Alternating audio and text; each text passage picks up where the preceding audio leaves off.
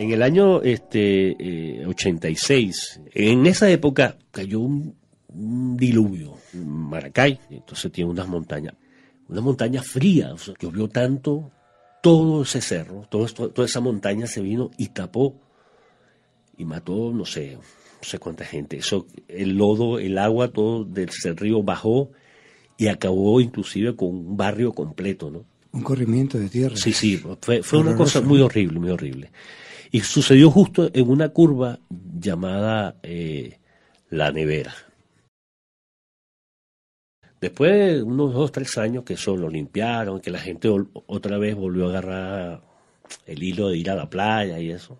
Hay una leyenda de que unas chicas que iban en un Fiat Uno iban a la, a la playa, iban de noche, venían de Caracas. Y justo en esa curva de la nevera, pincharon. Las chicas no sabían cómo cambiar una rueda. Y se, dan cuenta que ven un, carro subiendo y se paran. Y se bajan tres chicos. También tenían un FIA 1. Y los chicos amables le ayudan, nada, le sacan la rueda, se la montan. Y les dice el muchacho, oye, ¿tienen dónde quedarse? No, bueno, pensábamos quedarnos en la playa, llamamos aquí para armar eh, la tienda, pero no vale, pueden quedarse en nuestra casa. Bueno, perfecto. Llegaron a la casa, la llevaron a la habitación, le pusieron todo y vale, perfecto. Al día siguiente las chicas se levantan para irse a la playa, ¿no? Pero querían eh, despedirse de los muchachos. No está el carro, no están los muchachos, no, está, no hay nadie ahí, no está el coche. Bueno, se van a la playa, dicen, bueno, de regreso, pasamos por aquí, nos despedimos.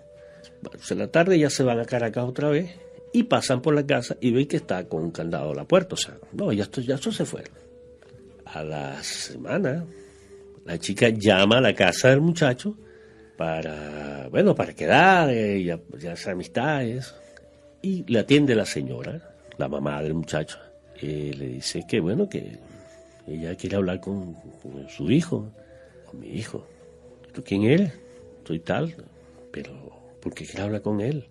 No, es que quiero agradecerle, mire que nos pasó esto. Y le cuenta a la señora. La señora le dice, ¿cómo? Oye, tú puedes venir a la casa, le dice la señora. Y eso, sí, sí. Es más, ven con, tus con tus amigas. Y decir, bueno, vamos a ver a la señora.